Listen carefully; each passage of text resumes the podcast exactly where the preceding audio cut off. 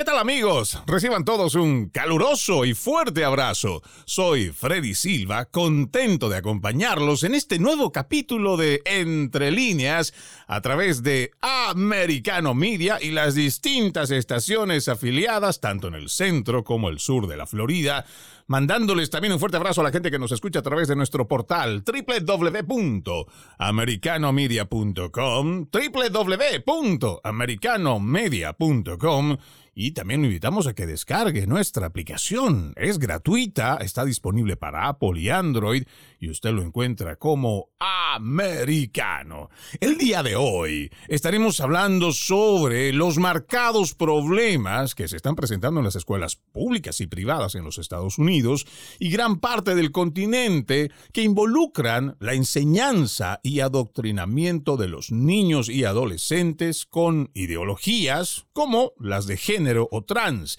igual que la teoría crítica de la raza, que están generando un gran rechazo en los padres de familia y a pesar de que muchos de estos padres han realizado protestas contra las juntas escolares y maestros, de igual forma, se están aprobando políticas que estarían suprimiendo el derecho legítimo y legal de los padres sobre sus hijos.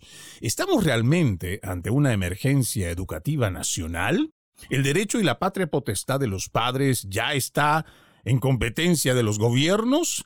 ¿Qué alternativas tenemos ante esto? Para responder estas y otras preguntas, hoy tenemos como invitados al matrimonio Vagnoli, Ricardo y Ana María, quienes son los fundadores de Transitioned, una organización establecida en los Estados Unidos en 2017 y que capacita y equipa a familias hispanas sobre cómo transformar sus hogares en el mejor y primer lugar de aprendizaje. Para nosotros realmente es un gusto tenerlos aquí. Bienvenidos, Ana María, Ricardo, un gusto tenerlos en Entre Líneas.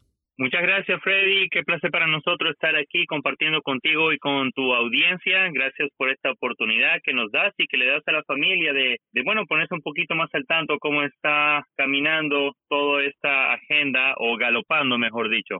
Saludos, Freddy. Muchísimas gracias por tenernos hoy aquí. Venimos a traer soluciones y, bueno, a compartir este tema que es nuestro tema favorito, familia y educación. Qué bueno, qué bueno realmente poderlos tener. Entendemos que son una familia joven, son padres jóvenes que tienen además tres hijos y debo decirle a la gente que nos está escuchando en este momento, a propósito de su fundación, mañana, sábado 15 de abril, ellos van a presentar la segunda conferencia hispana de homeschooling en español, un evento que empieza a las 9 de la mañana hasta las 9 de la noche con muchas actividades, talleres y sobre todo información de cómo usted, padre y madre de familia, puede educar en su casa a sus hijos, pero tendremos dedicado todo el cuarto último segmento para los detalles de este taller.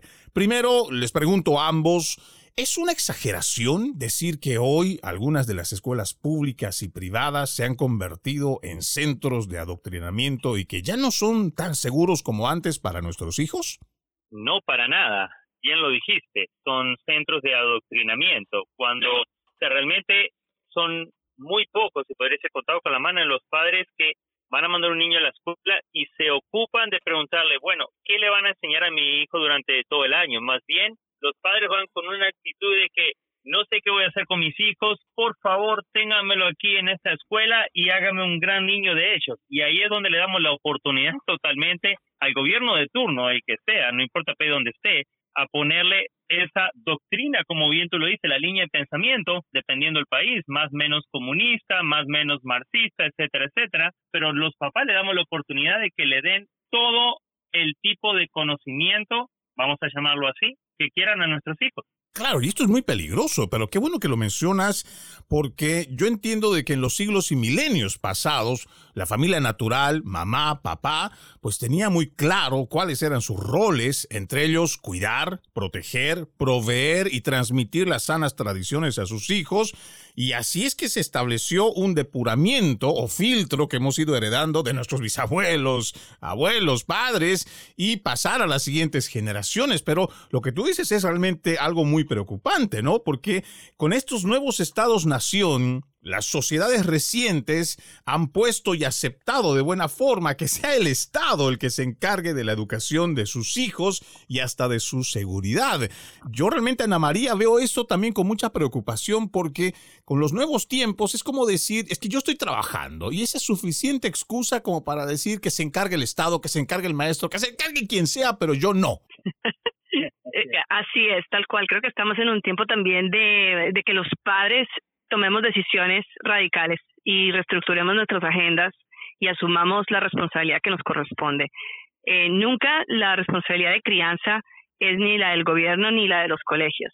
Este sistema educativo actual realmente es un sistema de hace un poquito más de 200 años. El sistema original educativo era en casa.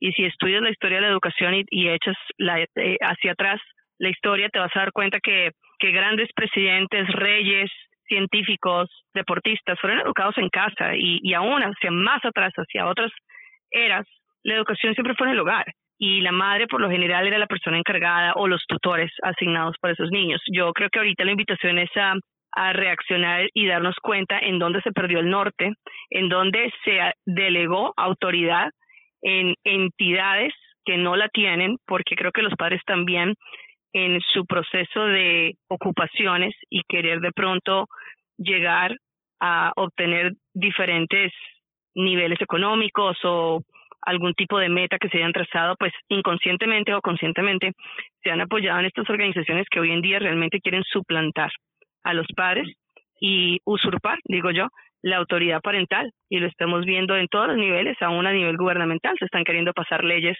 dentro de Estados Unidos que suplanten eh, hay estados como el estado de California que ya pueden permitir a los menores tomar decisiones sin informar, sin consentimiento de los adultos. Y lo estamos viendo avanzar eh, a galope, como dijo Ricardo al principio de esta entrevista, y ya está sucediendo. Entonces es un llamado de atención a los padres de realmente en dónde se perdió este norte y, recuperarlo. Y ya queda en manos nuestras. No hay muchas entidades que ahorita eh, quieran realmente retornar a lo que fue y por eso vemos el avance pues de una agenda tan agresiva. Claro, ahora yo, por ejemplo, he visto mucho, Ricardo, que la gente piensa que cuando uno hace esta denuncia de que se están volviendo centros de adoctrinamiento, daría la impresión de que uno está en contra de los maestros. Y en realidad no es que uno está en contra de todos los maestros, sino viendo la realidad, y además, eh, teniendo tantas redes sociales, ahí estamos viendo a gente de la comunidad LGBTQ que están y que son eh, maestros y abiertamente te dicen que pues no van a tener reparo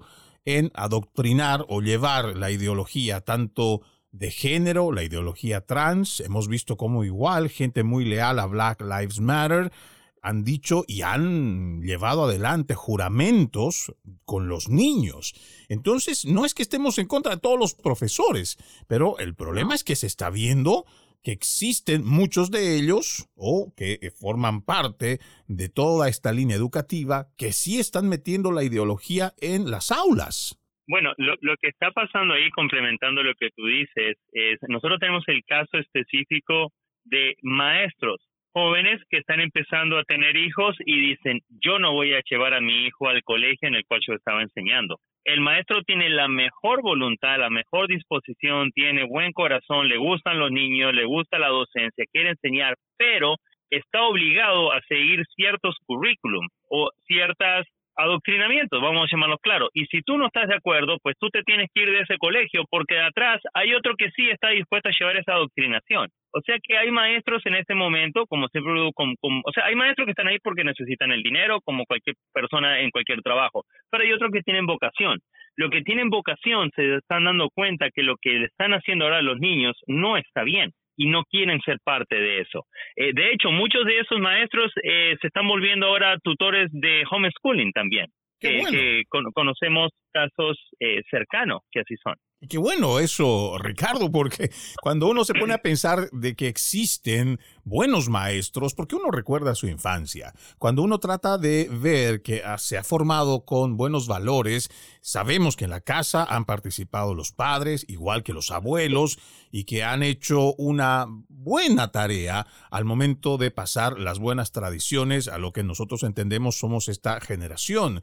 Pero también tenemos que ser conscientes que existe un avance no solo de la agenda globalista, sino de todo lo que trae este progresismo, un dogma que además viene con él, que es el relativismo, donde esos valores están siendo sometidos para que la gente entienda que todo es relativo. Ya hoy lo que nosotros entendíamos como valores, el respeto, la lealtad, la honradez, todos esos valores hoy más que nunca están siendo puestos a prueba, pero también han sido sometidos al relativismo. Ya ese compromiso, por ejemplo, del matrimonio, de decir yo te amo, y contigo hasta que la muerte nos separe, hoy eso se ha transformado a que te amo en la medida que me quieras, o te soy fiel en la medida que tú vas a ser fiel conmigo, o voy a ser responsable de mis hijos en la medida que mis hijos también me den cariño, sean respetuosos conmigo, y todo se ha vuelto relativo. Y es ahí donde nosotros tenemos que hacer una profunda reflexión de qué está pasando en nuestra sociedad, pero más importante, cómo nosotros estamos enfrentando todo este avance progresista como familia. Y con todo este ataque a la familia vamos a volver después de esta primera pausa, así que amigos, ustedes no se muevan. Gracias, gracias por continuar con Entre líneas a través de Americano Media. Y no se olvide que este 2023 juntos le decimos no más fake news, no más noticias falsas. Para ello, ponemos a su disposición nuestro portal www.americanomedia.com, www.americanomedia.com, donde encontrará un equipo de profesionales comprometidos con el periodismo que los mantendrán informados minuto a minuto. El día de hoy estamos hablando sobre este marcado problema en cuanto a la educación en las escuelas públicas y privadas, que además de ya no ser ese lugar seguro que debería de ser para nuestros niños, también se está volviendo un centro de adoctrinamiento. Tenemos como invitados al matrimonio Bagnoli, Ricardo y Ana María, quienes son los fundadores de Transitioned, una organización establecida en los Estados Unidos que ayuda y capacita a los padres de familia para que puedan educar a sus hijos desde casa. Antes de irnos a la pausa, hablábamos sobre este ataque brutal que está recibiendo la familia con toda esta agenda globalista, una agenda que podríamos nosotros identificar con muchas aristas, empezando por la Agenda 2030, tenemos el gran reseteo, podemos identificar a esta otra entidad del Foro Económico Mundial y muchas otras organizaciones sin fines de lucro que están decididas a dinamitar la familia como la conocemos y por eso mismo han metido este progresismo con este dogma del relativismo. Yo me imagino que ustedes, Ricardo, Ana María, han podido identificar a estos factores y cómo nosotros podemos hacer la lucha. Seguramente mucha gente no tiene mucho tiempo para poder investigar qué es la Agenda 2030, quiénes son estas personas eh, malévolas que están tratando de dañar a la familia y las sociedades, pero cómo nosotros, primero, entre lo que ya hemos identificado, cómo le hacemos frente a esto que es tan grande que no se lo puede ver, que muchas personas tampoco quieren tomarse el tiempo de investigarlo, pero que sabemos están en medio de nuestra sociedad. Creo que los padres tenemos que pasar un filtro por nuestros casos y empezar a evaluar los síntomas. En las casas tenemos ya frutos eh, y evidencia de toda esta agenda y a veces no es necesario estudiar mucho la historia, sino que hasta nuestros mismos hijos puedan estar manifestando eh, los frutos de esta crisis social. Y como padres, repito, podemos volver a asumir esa posición de ser filtros de nuestra casa y empezar a, por ejemplo, los fake news que acabas de mencionar, sacar de pronto libros y música que inclusive están promoviendo todos estos temas y entonces retornar a una relación también padres e hijos saludables. Eh, nuestras casas realmente están contaminadas sin nosotros habernos dado siquiera cuenta, aún en la comida.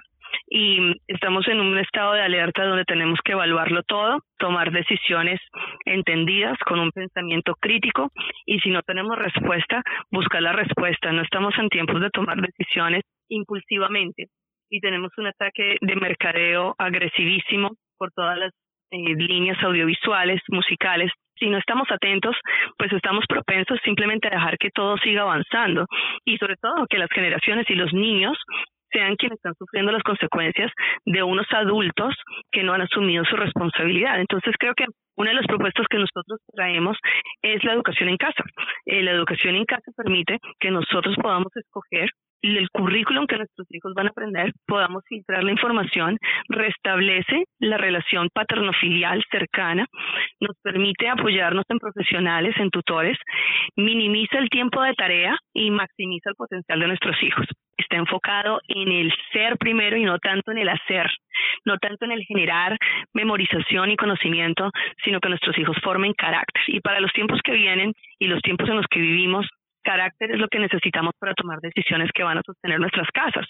Y, y, por eso hay tanto ataque en las ideologías, porque según como tú piensas, tú haces. Entonces, si tú piensas de una manera, tú vas a actuar de esa manera. Me parece muy importante lo que estás mencionando y seguramente aquí es donde muchos padres tendrán que encontrar el punto y el momento exacto, porque yo creo que esta palabra que tú nos has mencionado, los síntomas, ¿En qué momento el padre de familia, Ana María, en qué momento ese padre va a decidir? He puesto muchos ejemplos y uno que a mí me impactó mucho era de un padre de familia, un paisano mío, que dijo, mira, yo me traje a mi hija, apenas la puse unas cuantas semanas en la escuela y ya me viene con que parece que ella quiere ser hombre, que está confundida de que le están diciendo que es mejor ser un niño, cuando en realidad pues, eh, eh, son cosas que a mí me parecen que no es dentro de lo que nosotros hemos formado, pero hay demasiada confusión que están dándole en la escuela y seguramente en ese momento cuando tú ya empiezas a hablar este, esta palabra, síntomas, ¿cómo reconoce esos síntomas y qué es lo primero que tendría que hacer ese padre de familia? Y tal cual, tú los puedes reconocer por la manera como hablan tus hijos. A veces inclusive tenemos padres que los hijos regresan a sus casas enfrentando a los padres, confrontando a los padres, resistiendo el consejo y la dirección de sus padres. Entonces creo que los padres deben darse cuenta que son ellos mismos quienes han puesto sus hijos en estos planteles educativos. Así tal cual como tú los pones allí, tal cual tú los puedes remover de allí. La autoridad siempre permanece en los padres. Los, los colegios no son dueños de los estudiantes. Entonces, cuando tú como papá sabes que tus hijos están comportándose, hablando, viviendo una vida muy contraria a la que tú has gestado en tu casa, tú, esos son los síntomas.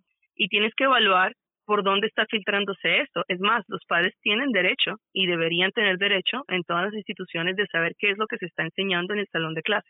Eso no debe ser de uso privado el currículum que se utiliza en las escuelas para el grado de tus hijos debe ser abierto. Y esa es una de las luchas más grandes, sobre todo en los colegios privados que a veces son tan privados que los padres pasan a segundo plano e inclusive pueden hacer evaluaciones psicológicas dentro del plantel educativo sin consentimiento parental.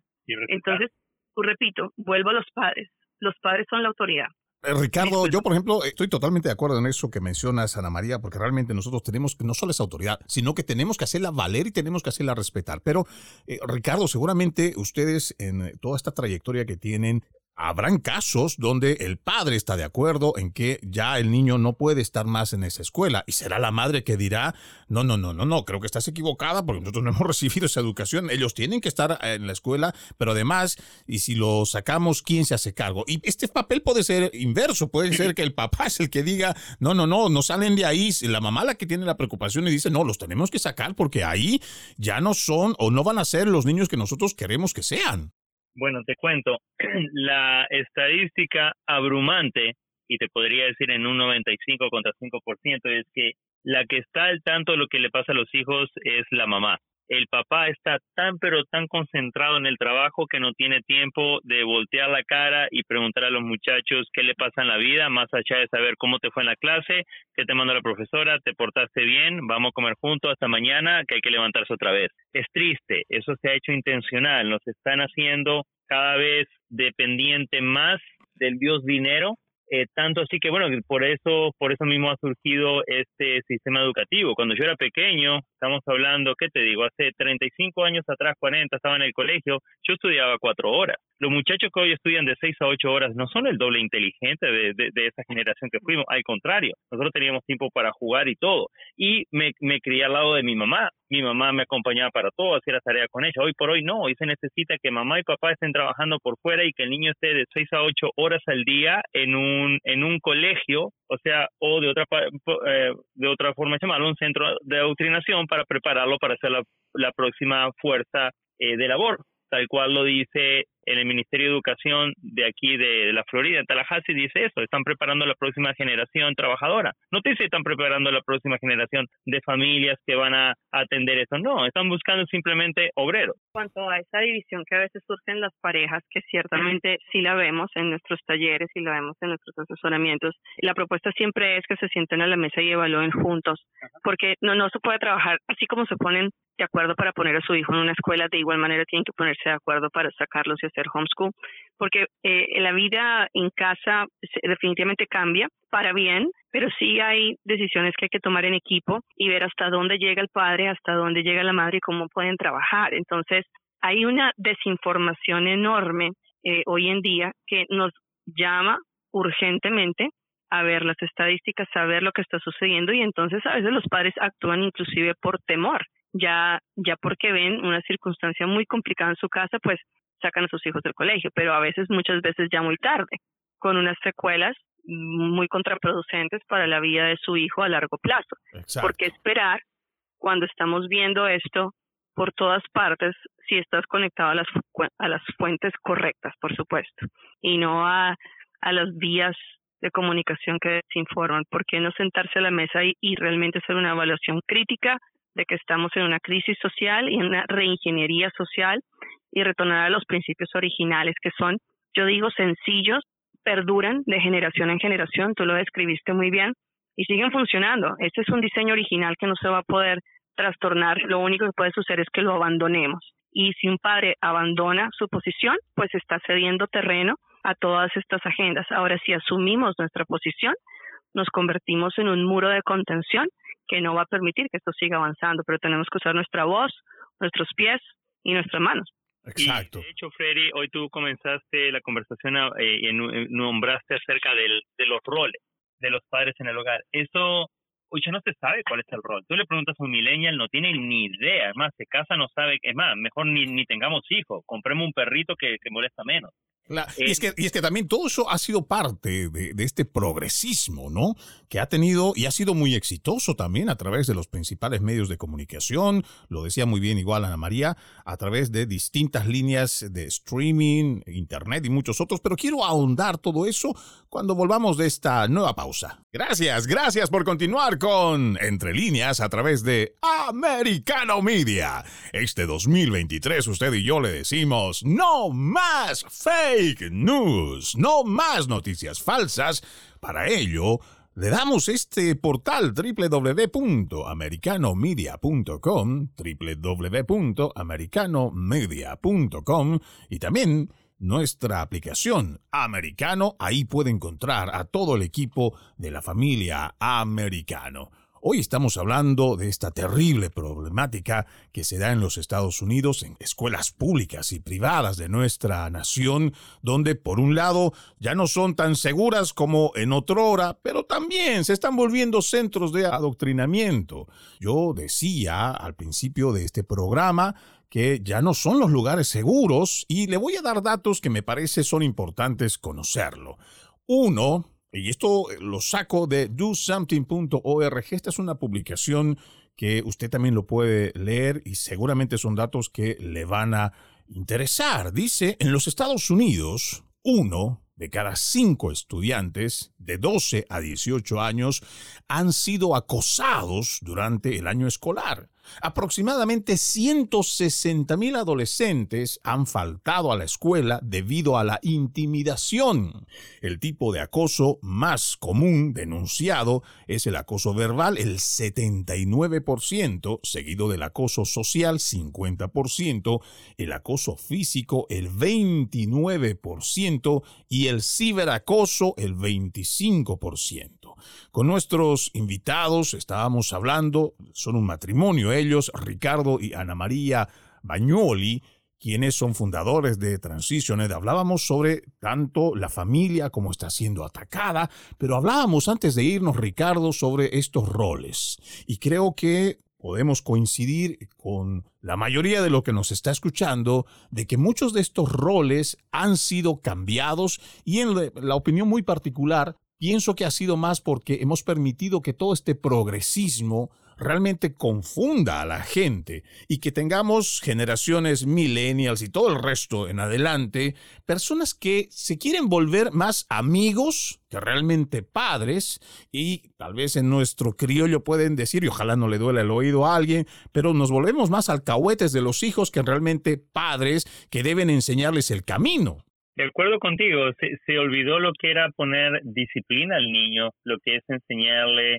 amor a trabajar, a servir, aún dentro, o sea, y comenzando dentro de la casa. Más bien lo que se busca es, hay una frase que se repite mucho que se dice, mi hijo no va a pasar por lo que yo pasé, mi hijo va a ser alguien en la vida. Bueno, tu hijo ya está alguien en la vida porque nació. Dios dijo que ese niño va a nacer y nació, ya está alguien en la vida. Más bien, como papá, descubramos qué es ese niño y si tu ni y si lo que uno pasó en la vida fue que tuvo que aprender a cómo cocinar, cómo lavar, cómo hacer sus cosas en la casa, cómo ayudar, pues eso es lo que mejor le puede pasar a alguien porque va a tener una casa en el futuro. Hoy por hoy en el colegio eh, no se enseñan las materias que tienen que ver con la vida matrimonial. Hoy los matrimonios se divorcian por dos motivos, falta de dinero y por no saber llevar las relaciones. Y ninguna de esas dos materias la encontrar ni en escuela, ni en liceo, high school, secundaria, ni en universidades.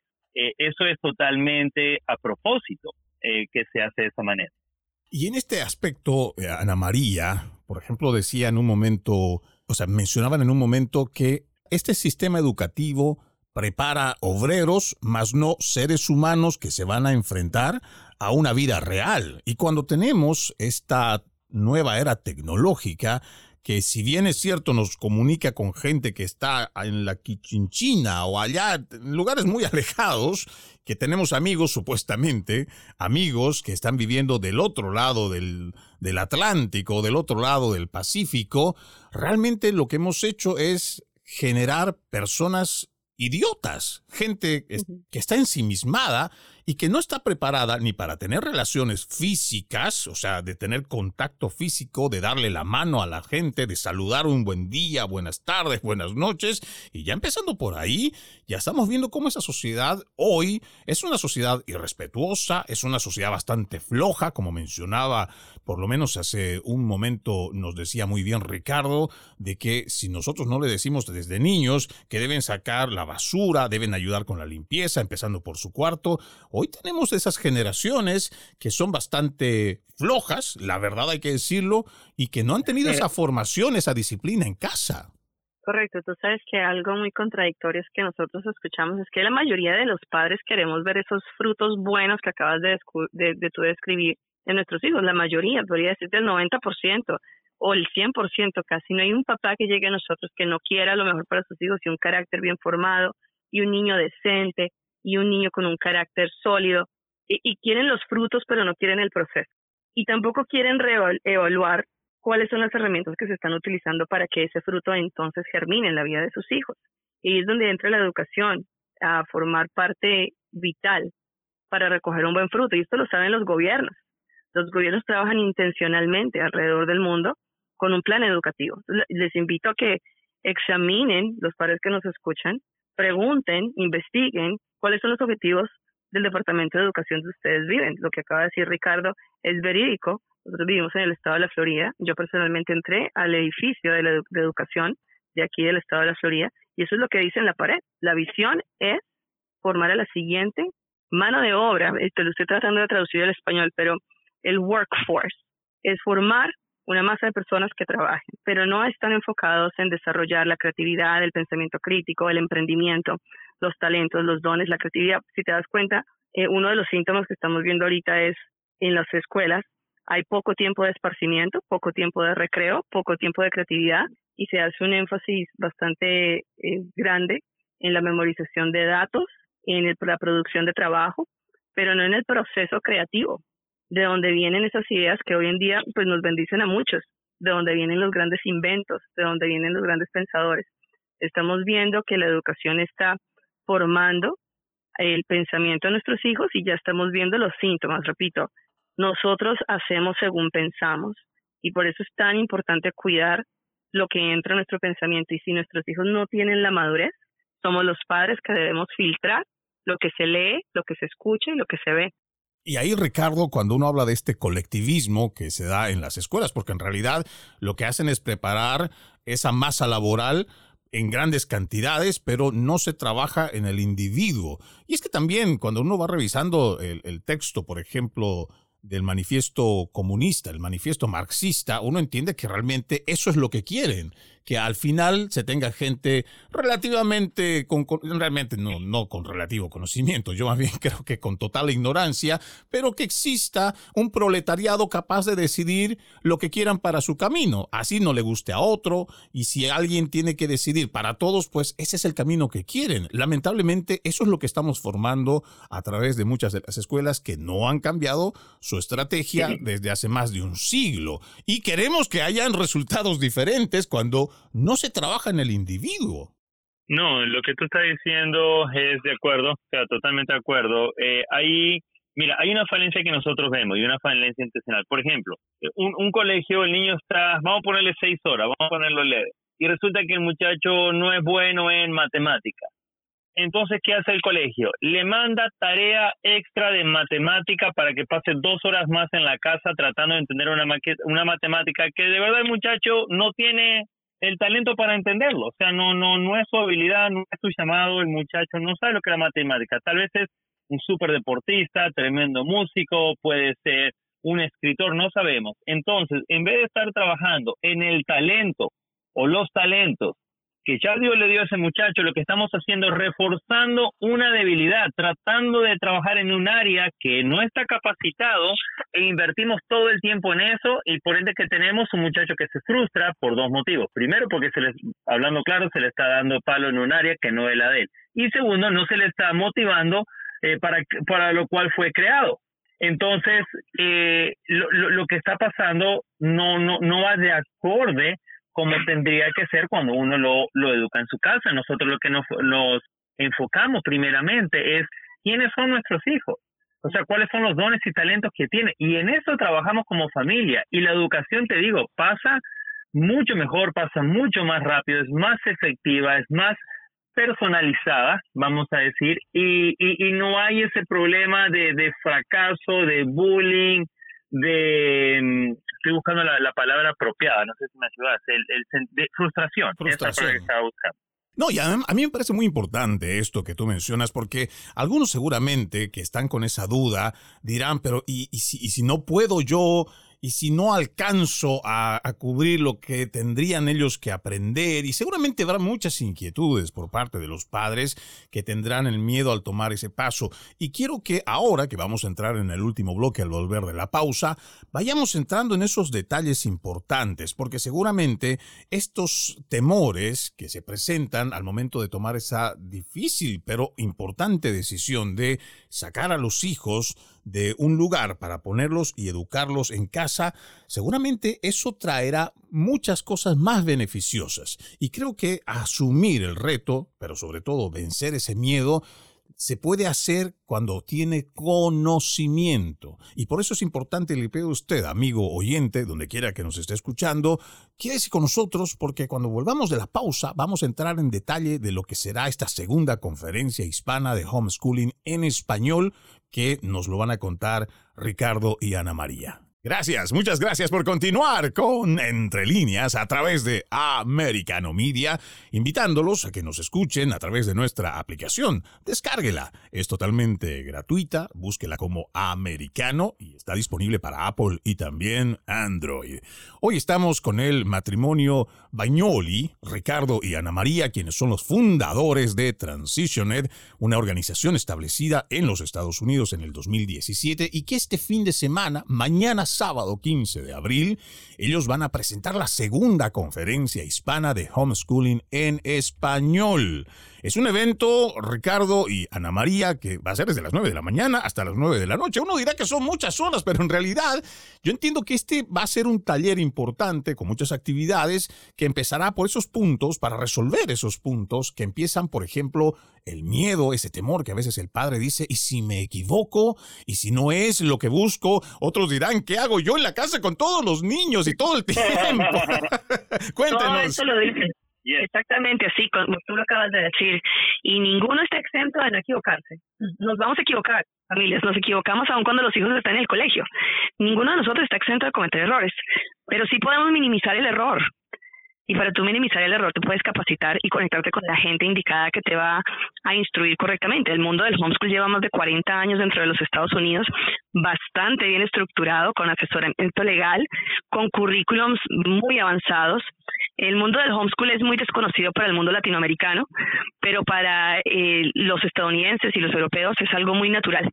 Nuestra labor realmente es devastar tantos mitos que nos han vendido y esto tiene que ver mucho con nuestra cultura, con nuestra historia latinoamericana, que no nos ha permitido vivir en libertad realmente de elección y realmente educar en casa es un derecho legal es tu derecho como padre escoger cómo quieres educar a tus hijos. Está en la Declaración de los Derechos Humanos.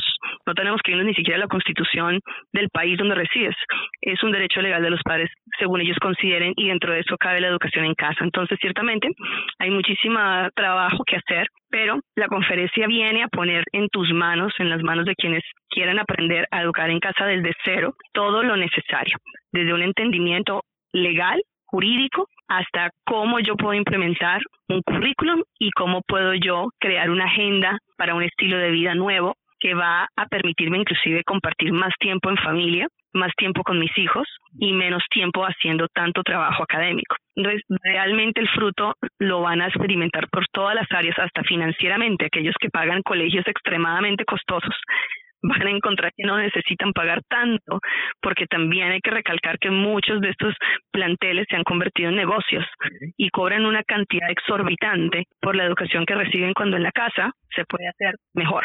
Eh, y esto es muy importante, ¿no? Porque seguramente también alguno tendrá ese temor y de decir que si no los tengo en la escuela en los Estados Unidos es ilegal que los niños no estén estudiando. Ahora, añadiendo también a esto, quisiera que la gente sepa a los que nos están escuchando, por favor, presten atención a lo que les voy a decir. Va a estar como invitado y van a haber muchas personas que van a estar dentro de este taller, pero una persona en particular, quien yo admiro mucho, está ahí, o por lo menos está dentro de las personas que van a disertar, el doctor Pablo Muñoz Iturrieta, a quien, por favor, si tienen la oportunidad, le hacen llegar un fuerte abrazo, pero es uno de los más grandes referentes que conozco, una persona relativamente joven que tiene muchos años haciendo la denuncia tanto de la ideología de género que se ha metido de una manera brutal dentro de las agendas escolares, pero también dando alternativas que nos parece que es muy importante esa participación que van a tener.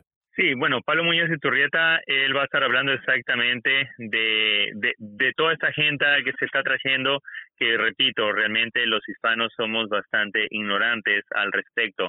También vamos a tener a Joe Owen, uh, que es el director internacional de para Latinoamérica de Answering Genesis.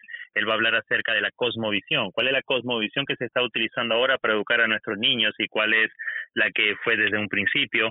Va a estar también hablando Will Estrada, el presidente de Parental Rights, eh, derechos parentales sería aquí en Estados Unidos. Vamos a tener también abogados, eh, viene uno especial de Puerto Rico hablando de toda la parte legal, como tú lo decías, y también el bufete de, de abogados más antiguo aquí en Estados Unidos que tienen 40 años trabajando y de hecho fuera de Estados Unidos. Esto van a estar presencial, pero también vamos a tener eh, ponentes online. Eh, este año la conferencia la van a poder escuchar de cualquier parte del mundo.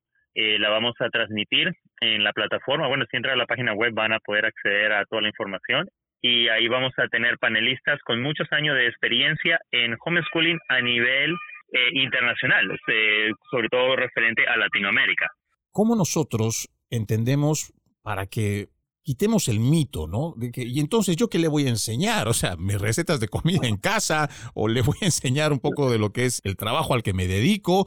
Existe una currícula de la cual se saca, no es que simplemente, bueno, hoy me voy a encargar de, de poner los planetas del mundo y hoy vas a aprender los planetas del mundo. No, existe toda una currícula, ¿cierto? Sí, por supuesto, ya viene todo fabricado. O sea, nosotros como padres tenemos una guía, no caminamos solos, hay tutores y los currículums vienen ya definidos por grado vienen con un manual para el padre y con, con los libros para sus hijos. Hay plataformas que son en línea, que dan apoyo vía telefónica. Hay currículums pregrabados que ustedes simplemente pueden ejecutar en la casa. Hay academias sombrilla que legalizan el estudio que usted ejecuta en casa lo legaliza para que su hijo pueda tener un diploma. Es una comunidad muy diversa, muy amplia, hay diferentes maneras de hacerlo. Siempre estamos en movimiento, no por lo contrario de que la gente piensa que no hay pocos homeschoolers, hay muchos. Lo que pasa es que es una comunidad que se mueve en otra agenda, diría yo, porque nosotros estudiamos en unos horarios diferentes. Por lo general estamos en actividades extracurriculares con nuestros hijos. Entonces, creo que lo que ha pasado en los últimos 40 años es que para nuestros países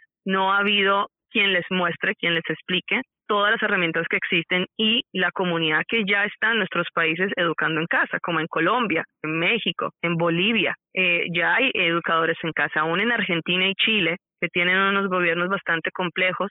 En Venezuela hay gente educando en casa. Lo que viene es a a recoger en esta conferencia es todo lo necesario, inclusive tenemos gente de esos países que acabo de mencionar conectándose con nosotros a nivel online. Y lo más importante es que la conferencia les sirva como un punto de inicio pero hay muchas cosas más que vamos a tener que trabajar, inclusive hasta la vida financiera. Hay un taller sobre cómo administrar las finanzas cuando estás educando en casa, que es ciertamente una de las preocupaciones también, porque en muchos casos la madre o el padre tiene que reducir horas de trabajo. Como bien describíamos anteriormente, los padres están bastante ocupados trabajando, produciendo, pero no preocupándose por la formación de sus hijos. Este año vamos a tener 30 expositores aquí en, en, Miami, Florida, mañana. Esto, si me permite, va a ser eh, frente al aeropuerto de Miami, en el Hotel Double Tree. Ahí vamos a estar desde las 9 de la mañana, como bien dijo Ana, hasta las 9 de la noche. Ahí van a, van a haber ocho talleres, ocho conferencias, 30 expositores, va a haber una comunidad de homeschooler, que de hecho te digo, una de las cosas que más me impresionó a mí hace unos 11 años atrás cuando eh, decidimos educar en casa, que ni tenía idea de lo que, de lo que era, fue ir a una conferencia como esta que estamos organizando ahora y ver las familias con uno, dos, tres, cinco, diez niños que los educaban en casa. Yo dije, ah, no, pues si esto pueden, yo también. Nosotros podemos. Y ver que había material, que hay recursos, que no era algo, a ver, ¿qué me invento hoy? Como tú decías, bueno, ¿qué será? ¿Le enseño los planetas o le enseño las plantas? No, no, eso ya está todo procesado. Básicamente nosotros estamos aquí siendo un puente de conexión entre esa comunidad que quiere comenzar a hacer homeschool y aquellos que ya están pero quieren buscar nuevas herramientas. Eh, la página web donde lo pueden encontrar es www.transitioneducation.net www.transitioneducation.net. Ahí van a encontrar el enlace también a la conferencia y bueno, van a poder ver exactamente todo el contenido que hay ahí. Mañana, sábado 15 de abril, si usted está interesado, puede participar en esta segunda conferencia hispana de homeschooling en español. Nosotros por lo menos se lo recomendamos. Nos parece que lo que estamos atravesando a través de la nación es realmente muy preocupante, pero hay alternativas, hay opciones. Lo que hay que hacer es pues, buscar esas alternativas y seguramente usted, si está ya decidido y encuentra esa información, podrá hacerlo de una forma mucho más segura y con mucha confianza. Quiero agradecerle mucho al matrimonio Bagnoli, Ricardo, Ana María, ellos son los fundadores de Transitioned, esta organización de la cual hemos venido hablando, y les agradezco muchísimo por darnos todo este tipo de información para que la gente hispana pueda también tomar esa opción de educar a sus hijos en casa, y realmente esto es muy valioso para nosotros. Muchas gracias, Ricardo y Ana María. Muchas gracias a ti, Freddy, por este tiempo que nos has brindado. Gracias a toda tu, audiencia también. Y bueno, esperamos en un futuro conectarnos nuevamente. Claro que sí, para servirles. Gracias, Freddy.